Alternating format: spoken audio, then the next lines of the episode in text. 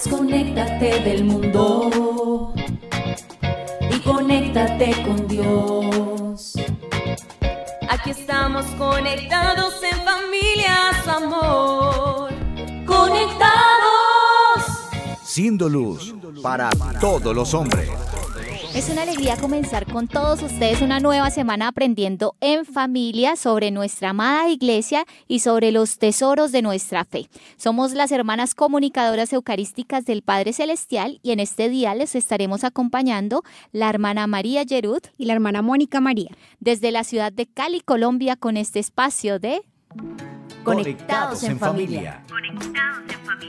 Siendo luz para todos los hombres. Bueno, y damos la bienvenida a aquellos que se conectan por primera vez con nosotros y esperamos que este programa sea de gran bendición en sus vidas. Bueno, yo sé que tenemos eh, toda la familia eh, de conectados que comúnmente nos escucha, pero nos falta el nuevo que Ajá, no hay que sabe. la bienvenida. Ajá, sí, que hay que darle la bienvenida y hay que contarles un poquito que nos pueden escribir a través de nuestras redes sociales alguna duda o si quieren compartirnos qué tanto ha ayudado en su vida espiritual estos programas, ¿no? Sí, sí, un testimonio de, de lo que sea, de la huella que haya dejado conectados en familia. Así es, entonces, como voy a empezar todo cristiano, vamos a empezar entonces invocando a la Santísima Trinidad, ¿le Me parece? parece hermana? muy bien. Vamos a orar. Es hora de comenzar. Estamos conectados. Bueno, entonces invoquemos a nuestro Padre del Cielo en el nombre del Padre, del Hijo y del Espíritu Santo. Amén. Amén. Padre bueno, te damos gracias por el don de la vida, te damos gracias por esta oportunidad que tenemos de comunicarnos contigo, de nosotros como hijos hablar a nuestro Padre del cielo y siempre tener presente que nunca estamos solos, que tenemos un Padre bueno que tiernamente nos ama y tiernamente nos acompaña. Padre del cielo, míranos con misericordia, ámanos, sonríenos en estos momentos en que tal vez estemos preocupados, con tristezas, que sintamos tu presencia en medio de nuestras dificultades.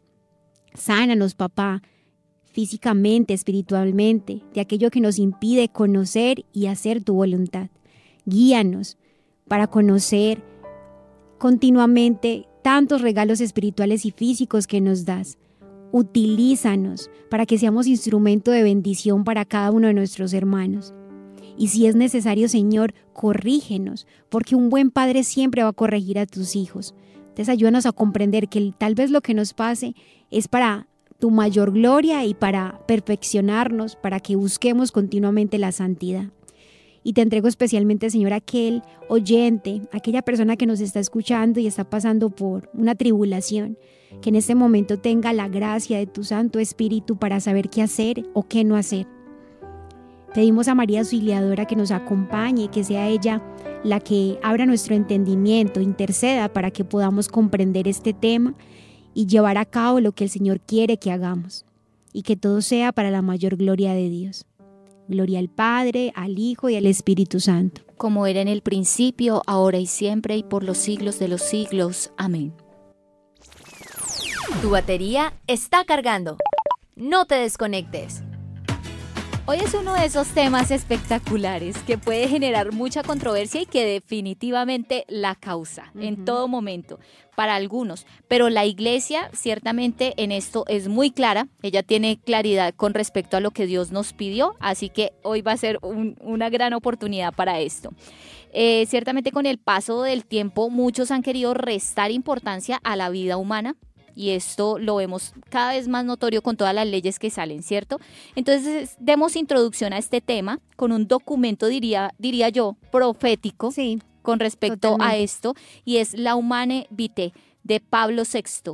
Este documento data de 1968, para que hagan sus cálculos, ¿cierto? Pues resulta que nos advertía este Santo Padre que, unas consecuencias muy graves y se iban a causar a causa de los métodos de regulación artificial de la natalidad. Esto lo dijo en el numeral des- 17. La primera consecuencia grave dijo que podría causar esto es que se abriría un camino fácil y amplio a la infidelidad conyugal y a la degradación general de la moralidad. Y el segundo punto que él mencionaba es que el hombre, habituándose al uso de las prácticas anticonceptivas, podría acabar por perder el respeto a la mujer. Sin preocuparse más de su equilibrio físico y psicológico, llegase a considerarla como un simple instrumento de goce egoísta y no como una compañera, respetada y amada.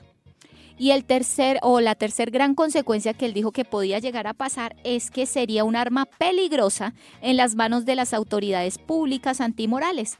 Pues ¿quién reprocharía a un gobierno si reconoce lícito a los cónyuges esa solución a un problema familiar?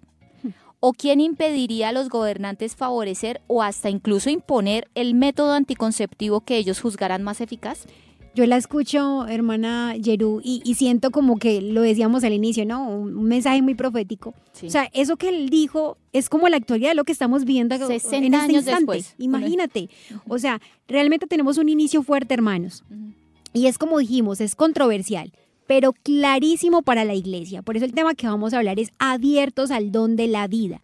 Y antes de entrar en materia, como ya lo habíamos dicho, aquellos que están por primera vez, les vamos a comentar cómo pueden comunicarse con nosotros y esto es a través de las redes sociales, en Facebook y en YouTube como Comunicadoras Eucarísticas y en Instagram como Comunicadoras-CEPC y nuestra página web comunicadoras.org. Bueno, querida familia de Conectados, pues empecemos eh, por escuchar la frase de nuestra espiritualidad para este tema. Conéctate con este pensamiento. Somos hijos de una sociedad que busca solo el placer. Somos hijos de una sociedad que solo busca el placer. Hmm. Bueno, para empezar, hablando con claridad, que cada vez eh, más la persona busca la satisfacción, el placer. Y esto es porque hay un anhelo de felicidad perdida a causa del pecado ese anhelo de eternidad que tenemos todos en el corazón y lastimosamente en esa búsqueda de la, verdadera felicidad cambiamos el nombre y concepto de las cosas, ¿sí? Sí, sí, Decía Santo Tomás que la verdad es algo objetivo y no subjetivo.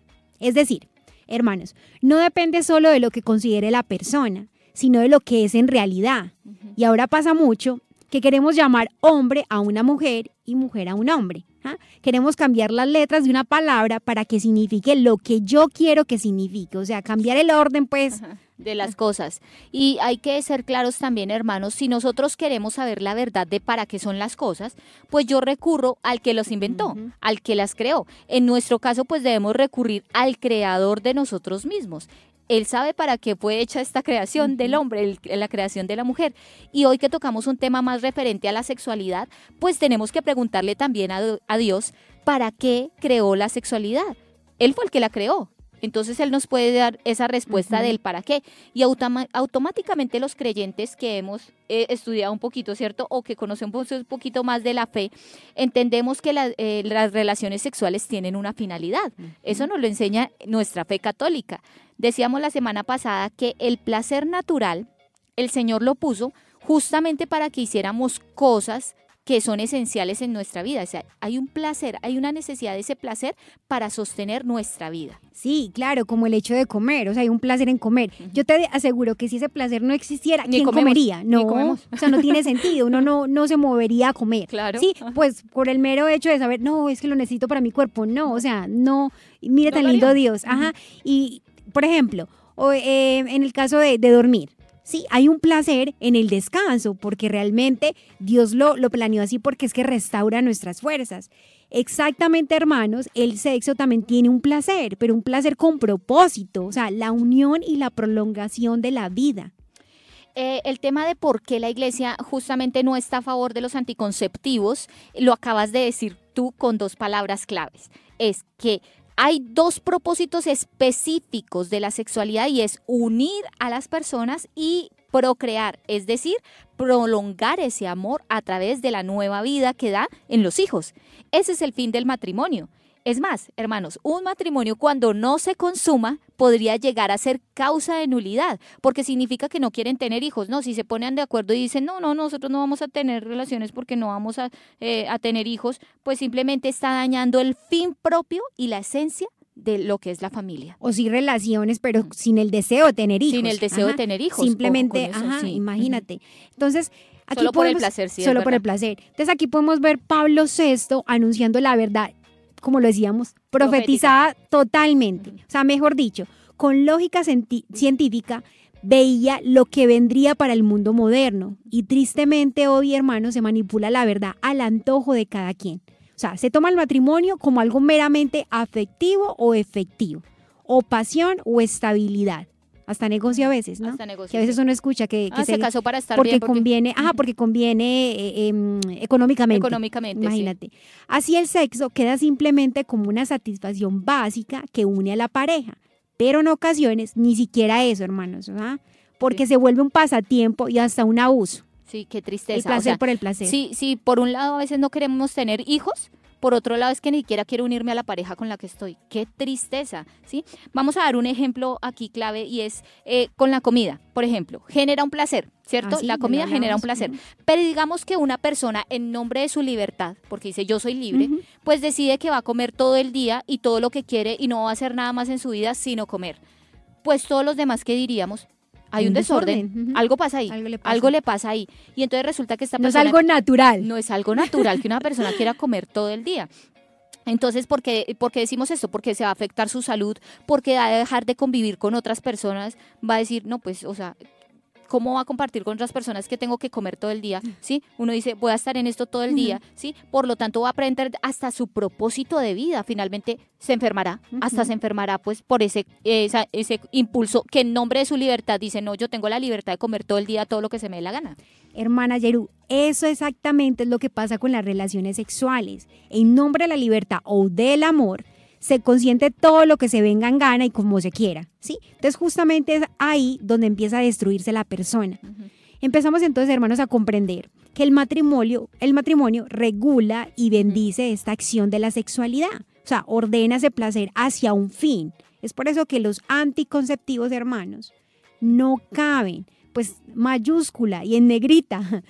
Anticonceptivo es impedir que haya concepción sin quitar el placer. Ahora le llamamos responsabilidad, pero leamos de nuevo, hermano, aquello que impide la concepción. Vamos al ejemplo de la comidita, ¿cierto? Si come todo el día una persona, nosotros decimos está desordenado, tiene un problema.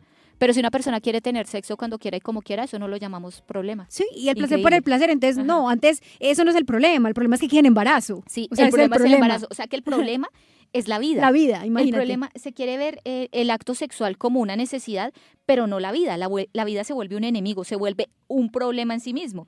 En el interior, hermanos, ojo con esto. En el interior, el hombre y la mujer sabe para qué está hecho. Hay una certeza de nuestra misión. Nuestro organismo sabe para qué fue hecho, ¿sí?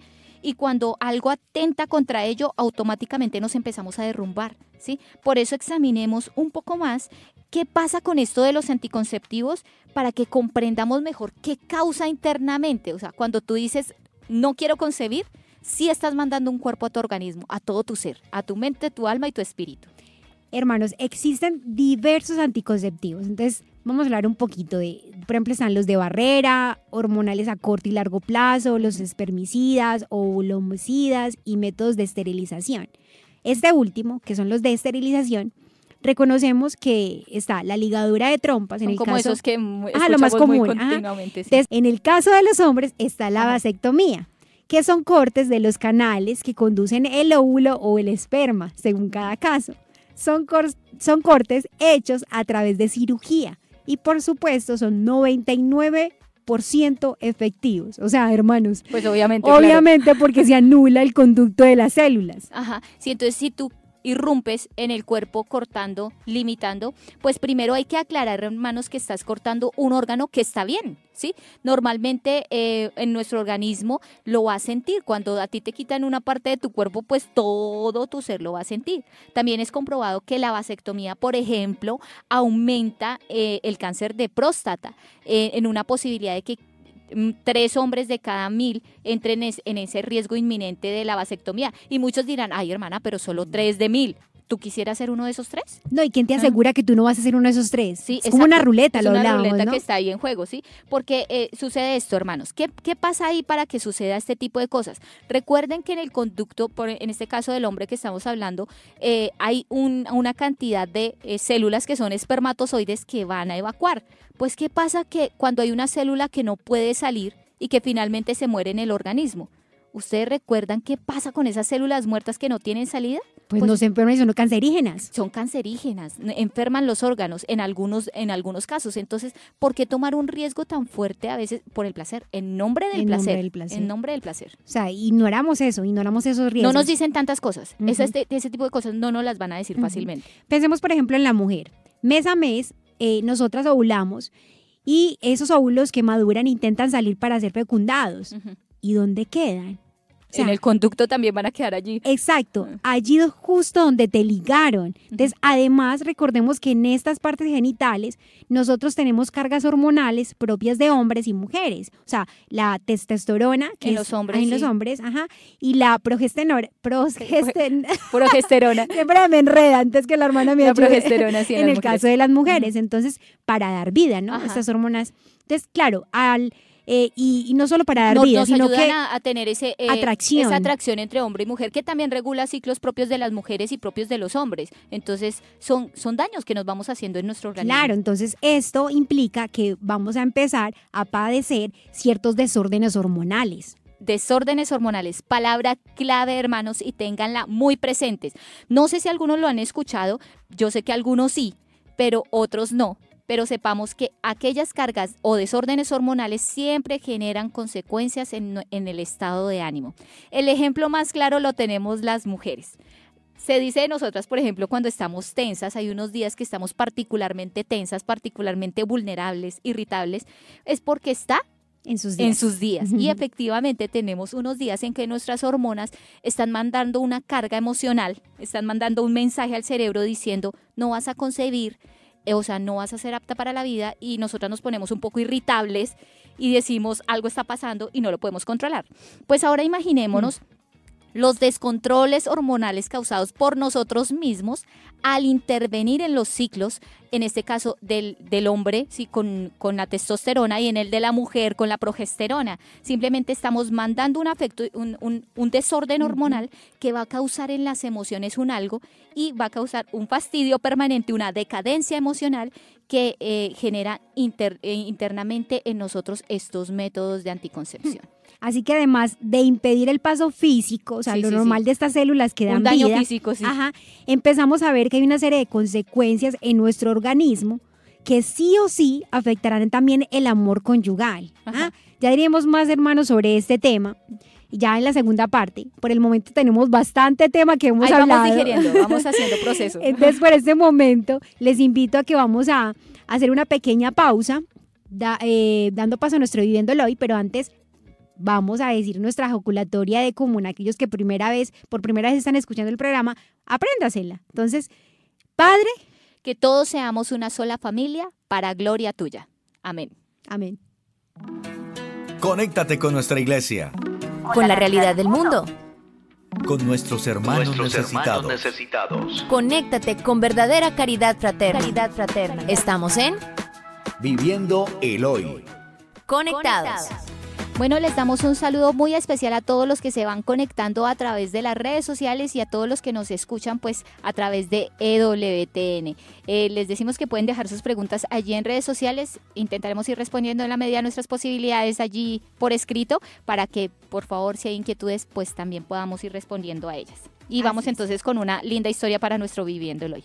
Así es, hermana Yerú. Entonces, y queridos oyentes, eh, yo sé que algunos ya han escuchado y para los que no, les invito a que eh, se escuchen el bello testimonio de la hermana Gloria Cecilia Narváez, que fue una hermana secuestrada en África durante cuatro años y ocho meses. Ella habló con Aleteia, eh, que es un, Un ¿cómo medio es? un medio católico. de información. Ajá. Decía que mm, ahorita justo están en el lanzamiento del informe sobre la libertad religiosa en el mundo. Entonces, este informe lo elabora la Fundación eh, Ayuda a la Iglesia que Sufre. Entonces, cuando la entrevistaban, eh, le hacían una pregunta hermosa de que si ella no se preguntó eh, en el momento en que estaba sufriendo tanto a través del, secue- del secuestro, ¿por qué Dios le permitía este sufrimiento? Entonces ella dice algo hermoso de que sí, muchas veces se lo preguntó y que le decía al Señor, ¿hasta cuándo? ¿Hasta cuándo será esta tortura, Señor? Entonces ella veía que los días pasaban y años y que ella seguía en la misma situación y con los mismos terroristas y y no solo, digamos, era el tormento de estar con los terroristas, sino que continuamente tenían que estar huyendo. Sí. Entonces era más el dolor. Era un peligro permanente. Claro, ajá. Entonces ella decía que a pesar de esto, la comunión espiritual siempre le dio fuerza para sostenerse en casi cinco años de secuestro. También dice algo hermoso de que ella solía dibujar en, el en la tierra un cáliz para estar como continuamente en unión espiritualmente con el sagrario, con la presencia eucarística de Jesús. Ella eh, hacía, con otra pregunta que le hacían cuando eh, le estaban haciendo el informe, de que cómo afirmar que Dios existe después de tanto sufrimiento. Entonces ella decía, como normalmente escuchamos, que no hay mal que por bien no venga. Para ella, el secuestro le permitió vivir más intensamente su vida consagrada, porque ella lo percibía así, que antes del secuestro ella era una religiosa inactiva, cruzada de brazos. Y eso, Wow. hermanos, que la actividad que ellos hacían ahí en África Era tener, era la misión era estar con un grupo de niños con enfermedades contagiosas. Estaba ella con dos hermanas más y uno diría, pues bueno, era un trabajo que le exigía, Sí. pero ella aún así sentía que no se estaba dando al, al máximo, Wow. que aún así era una religiosa inactiva, cruzada de brazos. Entonces ella dice que esta experiencia del secuestro le ayudó a ponerse en el lugar de los que sufren realmente, de aquellos privados de la libertad y a tratar a todos con la misericordia que Dios nos trata. Ella dice que fueron momentos muy difíciles, pero que eh, nunca sintió que su espíritu fuera secuestrado, porque ella decía que el Señor continuamente le daba, la sorprendía, dándole regales, regalos maravillosos, porque por ejemplo podía contemplar atardeceres hermosos, cielos estrellados y ese sol que quemaba fuertemente, pero que ella en él Ajá. veía la presencia eucarística de. Jesús. Entonces ella decía que la misericordia de Dios siempre la sostuvo y que si no fuera por esa misericordia ella no sabía cómo explicar que entre los secuestradores había un momento en que siempre eh, a alguno de ellos se le movía el corazón y clandestinamente, sin que los demás se dieran cuenta, les tiraban un pedazo de pan o a medianoche les daban un poco de agua. Wow. O sea, eran personas que no, no querían hacer ningún bien a ellos, Sí. pero Dios movía el corazón de alguno de ellos para que en ese momento fuera providencia ¿Cómo de Dios. logró ella ver también la acción de Dios en medio de esas pequeñas cosas? Yo a veces uno dice, yo puedo ver cosas hermosas acá, pero uno se limita y uno Uno dice, no las ve, no las contempla. Ella esta experiencia le, ex- le exigió contemplarlas. Total. Y algo también muy hermoso que dice es que, porque le preguntaban eh, eh, si, si nunca como que ante ese dolor se limitó a darle gracias a Dios y más bien quejarse. Entonces ella decía que siempre sintió la gracia de Dios para agradecer continuamente. O sea, ella total lo tenía, su dolor. lo Wow. tenía claro que era por medio de la gracia de Dios que ella podía agradecer, porque ella dijo, nunca, ni una sola vez deja- dejé de, de darle gracias a Dios por haberme permitido despertar y estar viva en medio de tantas dificultades y peligros. Entonces ella se preguntaba, ¿cómo no alabarte, bendecirte y darte gracias, Dios mío? Porque me has llenado de paz frente a insultos y malos tratos, porque ella cuenta algo muy triste pero que ella dice, si no hubiese sido por la gracia de Dios, continuamente nos estaban ofendiendo para que nos eh, dejáramos nuestra religión cristiana católica Wow. y nos convirtiéramos al Islam. Ajá. Y eran insultos eh, fuertes. Y ella siempre pudo tener la calma y no responder. Wow. Pasó Calma. que una de sus compañeras sí respondió y en uno de esos momentos que respondió, para ella fue muy doloroso porque con otra de las compañeras que estaban en cautiverio, escucharon cómo la mataron. O sea, hubo un tiroteo o sea, eh, eh, en contra de esta eh, eh, que estaba esta víctima, porque claro, hubo un momento que la insultaron y ella no se aguantó y respondió. Wow. Y la respuesta de ellos fue y cruelmente, pues dispararle. Entonces con la otra compañera que ella estaba, eh, fue, ajá. Ella le decía a la otra compañera, Beatriz, o sea, la que era su compañera, pero que era eh, evangélica, no pudo aguantarse en ese momento de, de insulto para la, la religiosa, fue una mártir, porque dijo, o sea, realmente esta mujer suiza, protestante, fue compañera de mi camino y ambas vivimos este secuestro, este secuestro. Y para mí fue un dolor muy grande y también yo sé que para la sociedad eh, eh, de, Sui- de Suiza, porque en Malí estas comunidades Ajá. protestantes tenían proyectos de ayuda humanitaria y ella formaba parte de, de- de estos procesos humanitarios. Entonces ella dice que continuamente ora por el eterno descanso de, de esta compañera, porque para ella fue una mártir, o sea que en ese momento no tuvo la gracia de poder aguantarse y, silencio, sí. quedó. pero ella sí lo veía muy claro que para ella sí fue una gracia continua de poder mantenerse en silencio ante los insultos de sus eh, secuestradores. Y algo muy hermoso para terminar, hermanos, es que ella actualmente sigue haciendo misión. Y entonces uno diría, tantos problemas que pudo generar psicológicamente, todos estos traumas que ella vivió. Ella dice, mi psicólogo principal ha sido Jesús Eucaristía. O sea, ella sabe que la adoración eucarística es la que le ha ido sanando poco Sanando. a poco, no quitando que aún hay recuerdos muy dolorosos, pero que le ayudan a estar continuamente viviendo como la misericordia de Dios y enfocándose en ser misericordiosa con los demás. Actualmente ella hace misión en Tumaco, En- y ella acá, en dice- nuestro país, sí. en nuestro país de Colombia, y ella dice que ella quisiera volver a África, pero que sabe que un África ya está acá en Colombia, que Tumaco es un África, porque hay mucha dificultad y que falta muchas manos para Poder realmente trabajar allí, Ajá, sí. porque alrededor donde ella vive hay mucho, digamos, Mucha ¿cómo se dice? Mucha necesidad, pero ella dice es algo contradictorio porque hay muchos eh, bienes naturales que se Oh. pudieran explotar, pero no hay quien les ayude. Entonces ella dice, realmente yo tengo mi África acá y todas mis experiencias eh, dolorosas me han ayudado a apropiarme más de la misión. Ah, qué lindo. Bueno, mucho por aprender de la hermana Gloria, mucho por aprender de las experiencias duras que el Señor permite vivir. Gracias por esa experiencia que nos, dio, nos da a través de ella y como religiosos hacernos cada vez más conscientes, como católicos, de que Como podemos católicos. entregarnos mejor en el servicio y mejor en lo que hacemos, Hermoso. definitivamente. Bueno, queridos hermanos y aquellos que nos hacen comentarios, que nos están saludando, gracias por su compañía y también aquellos que no eh, se ven en, en la caja de comentarios, Ajá. pero sabemos que están conectados fielmente con nosotros. Gracias y no se olviden, ustedes tienen que ser también comunicadores compartiendo ese tipo de programas, ¿no? Ajá, sí, compartir con los demás. Pues bueno, esto ha sido nuestro Viviéndolo y sigamos con el programa. Seguimos conectados. Seguimos conectados. Bueno, seguimos avanzando con el tema de hoy que es abiertos al don de la vida. Veníamos hablando de que la sexualidad es un don creado por Dios con el propósito de unir y procrear en la pareja, ¿sí? La, uni- la unidad y la procreación. Y empezamos a ver cómo los métodos de anticoncepción anulan estos propósitos y poco a poco nos llevan a perder el don de la vida y el propósito que se tiene como pareja. Mencionábamos también, hermanos, cómo al invadir y maltratar sin propósito nuestros miembros sanos, hay consecuencias. Y es que es sabido que un órgano del cuerpo humano no debería quitarse si no es porque está causando un daño. o sea, es lo lógico. Y cuando se quita, genera un efecto total en la persona, en su cuerpo, mente y alma. Es que Dios no nos creó eh, em, Separados. sí. separados, somos un complemento. Sí, lo que le pasa un- al cuerpo lo siente emocionalmente todo el ser, o sea, Sí. somos somos un complemento, sí. Somos integrales, esa es la palabra la más exacta y podemos dar como un ejemplo muy claro de ello y me impresiona mucho porque nosotros lo hemos vivido un poco de cerca por el caso de una de nuestras hermanas cuando eh, presentan casos de cáncer cáncer de mama y hay que hacer extirpación Sí. de, de, de- sus senos, eh, pues a ella les piden ir al psicólogo porque se va a alterar fuertemente, va a haber un impacto en su maternidad, en su feminidad, en la relación como pareja, en la, en la relación con ella misma como persona, como mujer. Así que eh, se les pide ir al psicólogo porque hay un impacto en ese órgano que se toca que aún más que nunca este órgano tiene un impacto en esa feminidad, en esa característica esencial de la mujer. Entonces le identifica. Imagínense si eso Mm. pasa en el caso de las mujeres, o sea, solo con eso.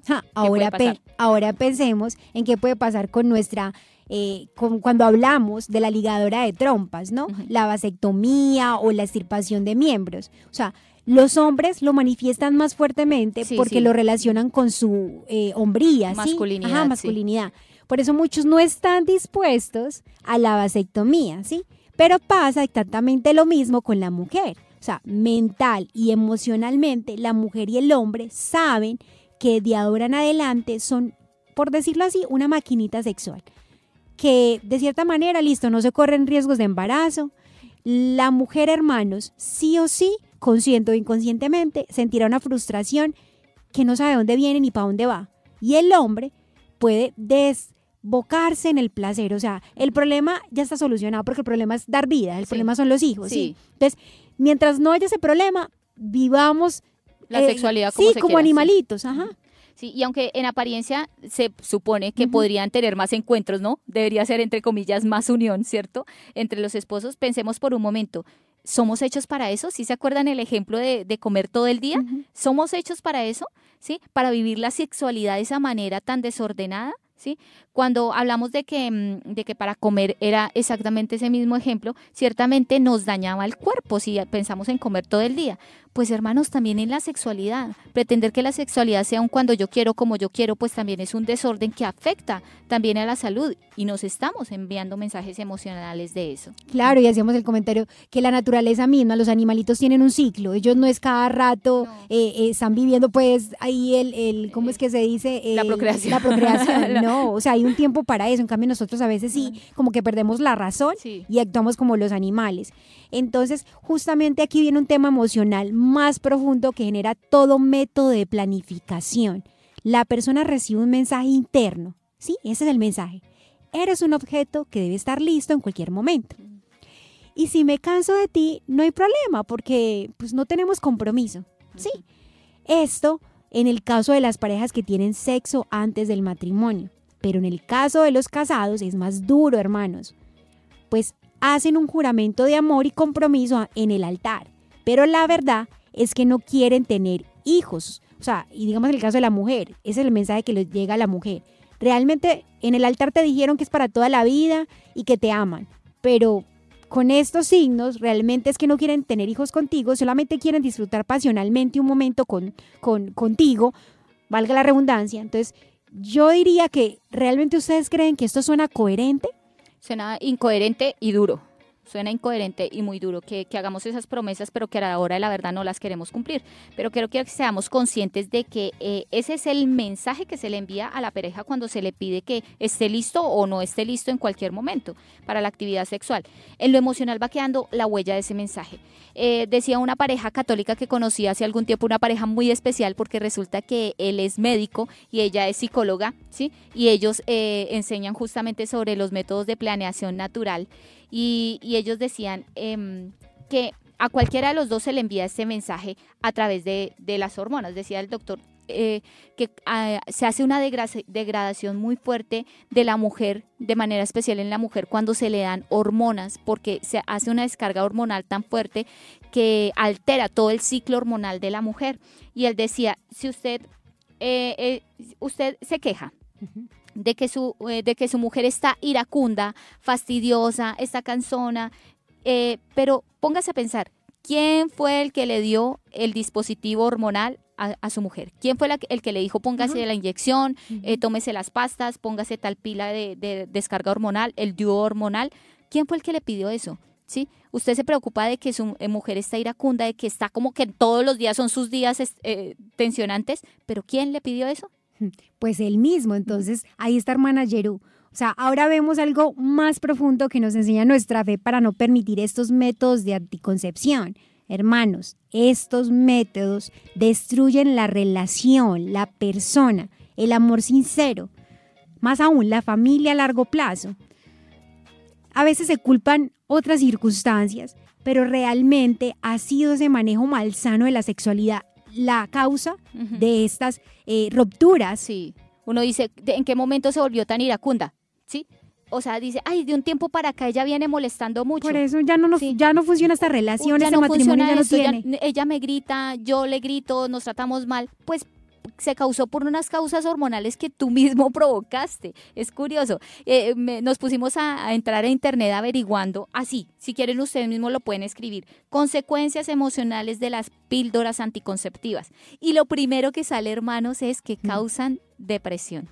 Lo primero que sale, es increíble. Y los hombres pues se preguntan, no entiendo por qué está deprimida, no sé desde cuándo está deprimida, la dejo porque está deprimida, ¿sí? ¿Mm? El doctor Rafael, el que mencionaba anteriormente, decía, si odia a su esposa, en verdad la odia, por favor, dele hormonas para que la acabe poco a poco, para que la destruya poco a poco, hasta que esa persona se quede hecha añicos. Eso sí la odia, pero si la ama, por favor, no lo haga. Porque va a se sentir, se va a sentir valorada. Al contrario, si usted no le pide eso. Claro, y como decíamos, que si realmente la ama, va a buscar planear naturalmente para que lo que decías, realmente se sienta amada y valorada. Acá yo creo que vale la pena mencionar, eh, antes de terminar esa parte del programa, que todo método anticonceptivo tiene un principio negativo. O sea, Sí. nunca va a ser algo positivo, aunque te lo venda, la, te lo venda Sí, lo- obviamente lo tienen que Ajá. vender. Por ejemplo, los de barrera, evitar, evitar contacto, evitar enfermedad, evitar vida. O sea, y los dispositivos intrauterinos, aparte de ser un instrumento extraño en el cuerpo, si por un microscópico espacio pasa un esperma y fecunda el óvulo, es el mismo dispositivo el que puede impedir que se implante en el útero, causando aborto, a veces sin que la madre se dé cuenta. Ah, imagínate el engaño. Increíble. No, y eso nunca lo- nos lo van a decir. Eh, también esa parte negativa la tienen las cargas hormonales, ¿sí? Eh, los eh, métodos de anticoncepción hormonales. Resulta que al comienzo tienen un 99% de eficacidad, pero mm, con el tiempo el cuerpo va haciendo como una especie de adaptabilidad y ese 99% empieza a disminuir. De manera especial, algunas se implantan una pila aquí en el, Sí, en el la brazo, barrita, ¿sí? sí. alguna la barrita que va haciendo una descarga eh, hormonal mes a mes, alguna dura tres años, otras cinco años. Pues imagínate que en el primer año es del 99%, pero resulta que unos años más adelante ya no va a ser del 99% y posiblemente tenga termines en embarazo y tú ni te des cuenta, porque resulta que además, ¿sí? Eh, estas, eh, estas mm, métodos de planeación con hormonas tienen unas, em, unas, eh, unos medicamentos además que le ayudan a que el óvulo no se implante en el útero de ninguna manera. Entonces, haz de cuenta que lo vuelve más débil para la implantación. Entonces, ¿qué pasa si efectivamente ese 98, ese 95% de eficacia que tenía, pues ese 5% resultó que fue un embarazo, ¿sí? Y si fecundó el óvulo a pesar de tener tu método de anticoncepción de hormonas, pues resulta que terminas teniendo un, sagra- un sangrado que además lo advierten, dicen posiblemente te van a dar sangrados irregulares. Pues resulta que en algún momento puede llegar a ser un aborto. Y esa parte negativa no la No van a hablar dicen, tampoco. Claro, y uno no lo percibe así, uno cree que es algo natural del método, pues que es normal Sí. que tenga sangrados de vez en cuando, Sí. sin saber realmente qué es ese sangrado. Sí, sin saber qué es ese sangrado. Entonces, ojo hermanos, porque podríamos estar haciendo un daño muy grande a, a ese hijo que está recién implantándose en el vientre materno. Bueno, finalmente los espermicidas son líquidos o sustancias que se aplican para matar las células, pues son como fumigar la tierra. Sí, tan bárbaro como en la antigüedad que Sí. se introducían ácidos y cosas raras para no quedar en embarazo. Sí, Ah, o qué sea, tristeza. O Estamos sea, en la actualidad, en el siglo XXI. No, mira, era muy curioso porque cuando estábamos averiguando sobre métodos de anticoncepción de otros momentos de la historia, ay, hemos pasado por unas cosas bárbaras. Y esto no deja de ser tan bárbaro como eso. Introducimos cosas para que no se implante el bebé, para que no haya fecundación, para que no haya vida. Mira que decía una doctora en una charla sobre pastas hormonales diarias, eh, dicho de paso, que aparte de la carga hormonal y desorden emocional que se genera en la mujer, si, les si a la mujer se le olvida tomar em, eh, la pastilla diaria, ya pierde eficacidad. Pierde eficacidad. ¿sí? Entonces ella decía que el único método certero para no quedar en embarazo es abstenerse. Y ese es el 100% seguro. Y además enseña amor y respeto. O sea, imagínate. Sí, que- Ella misma que trabajaba en este medio. Qué coraje de una doctora hacer eso, enseñarle a los jóvenes que eh, eso es amor y respeto y es el más efectivo. Sea casto, sea casto y, y mantenga su relación cuando la debe tener. Bueno, entonces, eh, ya meditando un poco esto eh, de lo que hemos hablado, vamos a, a una pequeña pausa musical para que, hermanos, vayamos pidiéndole al Señor que nos ayude a aterrizar toda la información que hemos tenido, ya sea por un caso particular de nosotros o por personas que conocemos. ¿sí? Entonces, bueno, con nuestra jacula, eh, jaculatoria acostumbrada. Entonces, Padre, Que todos te conozcan y te amen.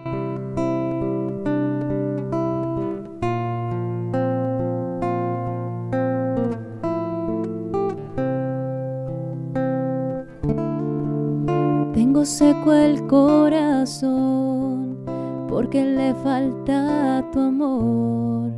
Tengo seco el corazón y en aridez. Mi corazón busca tu rostro. Llévame a ese manantial de amor. Sumergir mi ser en ti. Quiero yo. Dame tú el primer amor, enciende fuego en mi corazón. Te necesito, Señor, como la primera vez. Ven a renovarme, ven saciarme. Te entrego a ti mi vida, ven y sana mis heridas, busca la sierva, corrientes de agua viva, así mi alma te busca, tengo sed de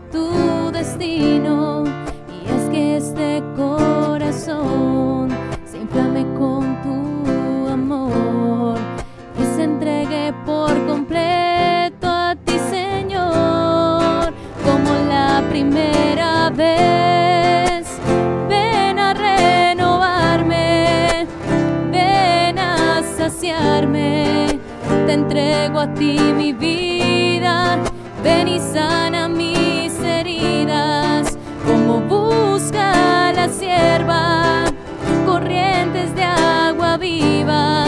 Así mi alma te busca, tengo sed de tu vida.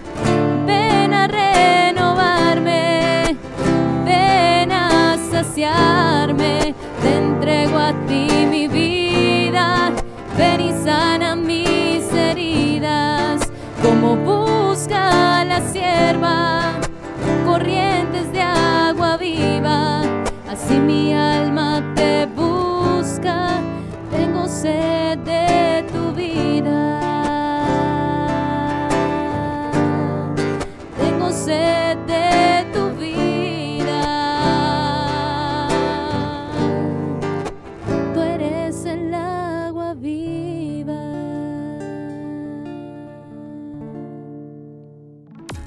Conectados en familia. Siendo luz para todos los hombres. Hermanos, hemos hablado de unas realidades con respecto a los métodos de anticoncepción, una negatividad, un impacto negativo en las emociones, en el físico, eh, en la relación familiar, en la relación entre esposo y esposa, cómo la denigra, cómo la daña. Y podemos concluir con esto que la iglesia no es que se retrograda, definitivamente no lo es. Esto se llama sabiduría, se llama experiencia, se llama amor y temor de Dios. El temor de Dios, recordemos que es un don dado por el Espíritu Santo para someternos a su plan y a su voluntad. Eso es lo que tiene la iglesia. Cuando uno es joven, yo me acuerdo mucho que uno en la casa decía, ay, mi mamá y mi papá sí son retrógrados, y mi papá y mi mamá sí, sí, actualícense, sí, anticuados, sí. ¿Mm? Pero la verdad es que los años de experiencia de los papás es lo que nos indican. Ellos a veces nos indican el camino a seguir, es justamente porque nos aman. Y mal sería, maldad de la iglesia, error sería si no nos enseñara estas verdades y si no nos dejara anunciar estas verdades también. Hermanos, ese quiénes somos comparados con dos mil años de, de existencia de nuestra madre, la iglesia. Sí. O sea, y cuánto más con la, eterni- con la eterna sabiduría de Dios. O sea, Él los creó hombre y mujer y nos, y nos dio mandato, id y, Y multiplicados. multiplicados. O sea, no fue id y gozar con tu esposa, id y define tú cuándo quieres eh, permitir que el niño nazca o no nazca. No, Él dijo realmente, eh, de, el deseo de nuestro Padre Celestial es que vivamos todo en el orden, ¿verdad? Sí. Dios es orden. Dios es orden y él, y él sabe lo más adecuado para nosotros. Mira qué lindo. O sea, es casi, no planifiques de esta manera, no, no te pongas estas hormonas, no te dañes tus órganos, no hagas de esta manera porque te va a hacer daño en tu relación con tu esposo, te va a hacer daño en lo emocional, te va a hacer daño en lo existencial, en lo estructural, increíble, en lo esencial de la vida. Así, hermanos, que la iglesia no se inventa cositas, no es que se le ocurrió decir, ay, no, no los usen, ¿sí? No, la iglesia custodia lo que ya nos dio Dios. O sea, nosotros no nos inventamos nada. Simplemente cumplimos con lo que Dios nos pide. Y es curioso que luego de tantas divisiones en la iglesia, porque nosotros hemos tenido cismas por todo lado y divisiones de la iglesia protestante y esa iglesia protestante más y más y más y más dividida, resulta que la iglesia católica es una de las pocas que sigue defendiendo la vida desde antes, durante y después eh, del matrimonio. O sea, antes cuidando la castidad, durante cuidando la vida y después, ojo, enséñale a tus hijos verdaderamente cuál es el camino de, de, de la fe. Pero muchas otras iglesias han cedido demasiado en eso, ¿cierto? que se dicen cristianas, se dicen cristianas, y muchos se salen de la iglesia católica es porque allí me dan permisito de no sé qué, y allí me dan permisito de si sé cuántas, y allí me dan permisito de si sé, o sea, de, Una iglesia a mi manera, o sea, busco una manera. iglesia a mi manera. Este, también aprovechemos este programa para hacer un llamado a aquellos matrimonios jóvenes, Claro. ¿sí? Que no teman eh, el hecho de ser abiertos a la vida, ¿sí? De tener hijos. Ahorita yo sé que es muy difícil por la misma sociedad, por cómo nos está bombardeando continuamente con mensajes de lo difícil que es los hijos, de, de la dificultad económica que genera el hecho de estar abierto a la vida, o, o que si te va bien, máximo tengas un hijo, pero no tengas más. Hermanos, no podemos quedarnos solo con esta información, tenemos que motivarnos eh, escuchando testimonios de familias que se han abierto a la vida y cómo han sentido la mano de, Dios providentemente y no solo para ellos, sino que ahorita tal vez eh, sí, es difícil eh, formar a los hijos en todos los aspectos, pero que después esos hijos van a ser apoyo cuando los padres, eh, no sé, tengan más edad o en un momento de dificultad, esos hijos son los que van a ayudar a que uno salga de esa dificultad. Qué lindo son, dice, dice la escritura, son eh, los tesoros de la aljaba. De, de esa, de ese, sí, de ese, de ese, mm, de ese, mm, de esa manera de defenderme. Los hijos son el tesoro que guardan los papás, ¿sí? Hermanos, siempre va a haber peros, siempre vamos a estar en una sociedad que nos dice eh, un montón de basura para convencernos de cosas que no nos convienen. Ahí está la artimaña de Satanás, llenarnos de mentiras. Él es el padre de la mentira y por lo tanto llenarnos de cucarachas la cabeza. La verdad es que nos hemos alejado de la fe. Esa es la verdad, Esa es la hermanos. verdad. Nos cuesta esto, nos cuesta ser padres, nos cuesta ser madres, es porque nos hemos alejado de la fe. Y muchos dirán, hermanas, pero es que ustedes son religiosas, sí, pero es que yo no aborto mis hijos, yo tengo muchísimos hijos espirituales. Y esto cuesta muchísimo también, hermanos. Yo no puedo quedarme callada con mis hijos espirituales con estas verdades.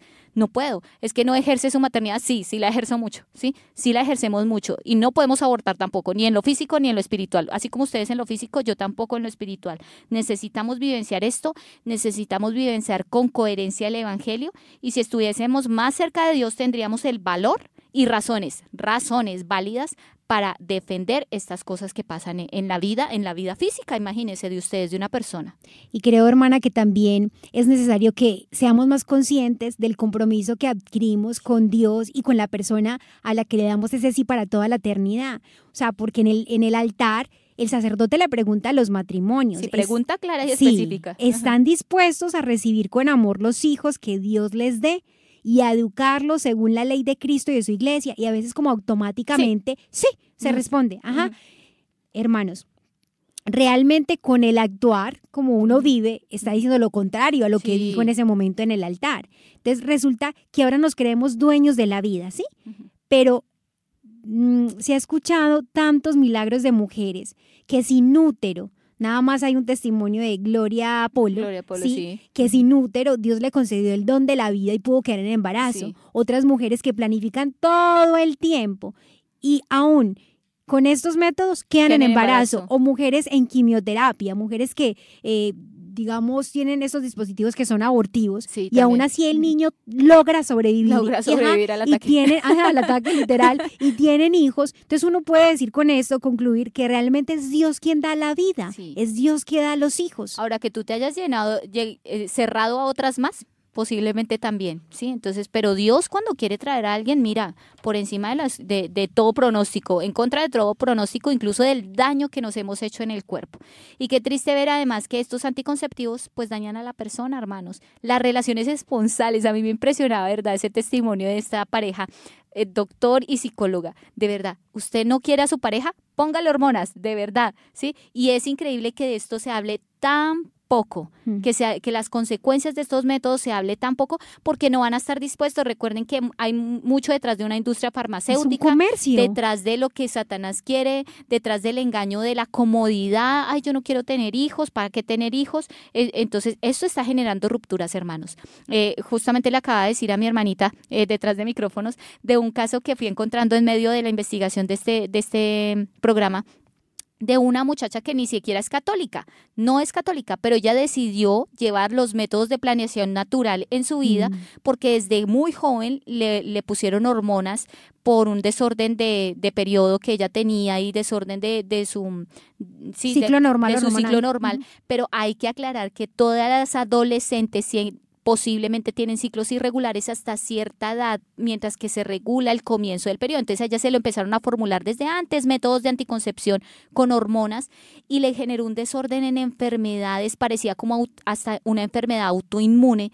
Y esta mujer que quería simplemente como sanar, ¿sí? Descubre cómo llevar un estilo de vida sano y descubre que lo más sano para su organismo es no recargar esas hormonas. Y ella ya lo supo cuando estaba casada Imagínate. y ella empieza a regular todo su ciclo después de estar casada y después de haber usado hormonas desde casi los 14 años de edad y le había hecho un daño tenaz a nivel físico.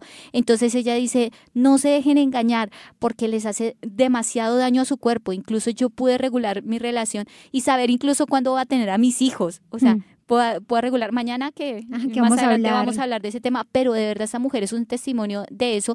No es católica. Es que no es cuestión de fe. No es cuestión o sea, de fe, es una cuestión de fí- física, química y cálculo. ¿no? Sí, o sea, realmente, hermanos, y es porque tragamos entero. Tragamos sí. entero. Entonces, bueno, también concluimos que realmente es necesario, como lo decías, hablar de este tema de Sí. que realmente hay beneficios de la planeación natural. O sea, o como se llama médicamente, métodos de conciencia de la de fertilidad. Entonces, como lo decías, eh, es de conciencia de saber tanto don que aporta estos métodos naturales. Y eso lo vamos a hablar más adelante. Eso ya el tiempo vamos- no nos da ya, como ya el tiempo no nos da, pero hoy hablábamos de anticoncepción. ¿Sí? Y consecuencias un poco en lo físico y en lo eh, estructural. Podemos averiguar mucho más, hermanos. Este es solo un programa base, un programa base que te está diciendo qué daños te hace la anticoncepción, tanto en la familia como en tu cuerpo, como en tu relación conyugal, ¿sí? O sea, en tu propio cuerpo. Increíble que uno se haga ese daño con, con hormonas que nos pueden causar muchas alteraciones en nuestro interior y en nuestra parte mental y emocional. Entonces, pues ojalá mañana nos conectemos también para el programa de planeación natural, métodos de planeación familiar, que ciertamente es un secreto grandísimo para tener un hogar feliz. Así que terminemos aquí pidiendo con la oración por todas las personas que nos han escuchado.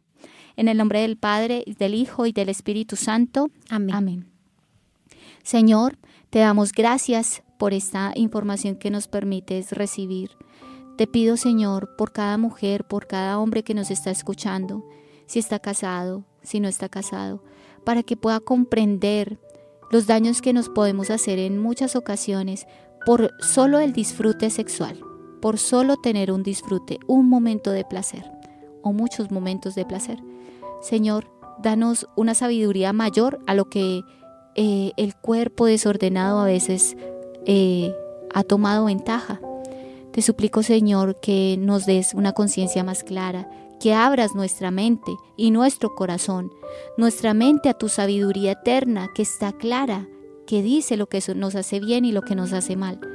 Tu sabiduría que nos dice que en lo interior y en lo espiritual podemos rupturar nuestra relación contigo. Señor, esto ha tomado ventaja como lo dijo eh, Pablo VI, ha tomado mucha ventaja. Nos dijo tres advertencias y las tres se cumplen hoy en día. Señor, danos la gracia de, de volver a recuperar nuestra vida en ti para recuperar el don de la vida y poder respetar ese preciosísimo don que has puesto en las manos de esposos y esposas que has llamado desde toda la eternidad a ser padres y madres de familia. Señor, que no neguemos el don de la vida. Ahorita nos están engañando, ahorita hay mucho engaño para no permitir que la vida surja en el matrimonio, que las familias crezcan. Danos la gracia de bendecir a todas las personas que en este día nos escuchan y que podamos eh, evangelizar y cumplir tu santa voluntad con valentía y con coraje. Gloria al Padre y al Hijo y al Espíritu Santo. Como era en el principio, ahora y siempre, por los siglos de los siglos. Amén.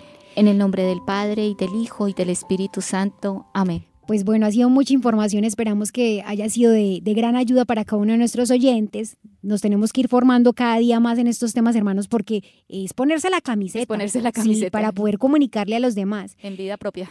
Gracias, queridos hermanos, por su compañía. Eh, no olviden compartir este tipo de programas para que todos nos formemos. Hemos estado con ustedes las hermanas comunicadoras eucarísticas del Padre Celestial desde la ciudad de Cali, la hermana Mónica María. y la hermana María Yerut. Y por supuesto, entonces los esperamos mañana en una nueva emisión de Conectados en Familia. Dios los bendiga. Hemos estado. Conectados con Dios. Tu batería ha sido recargada. Hasta el próximo programa. Conectados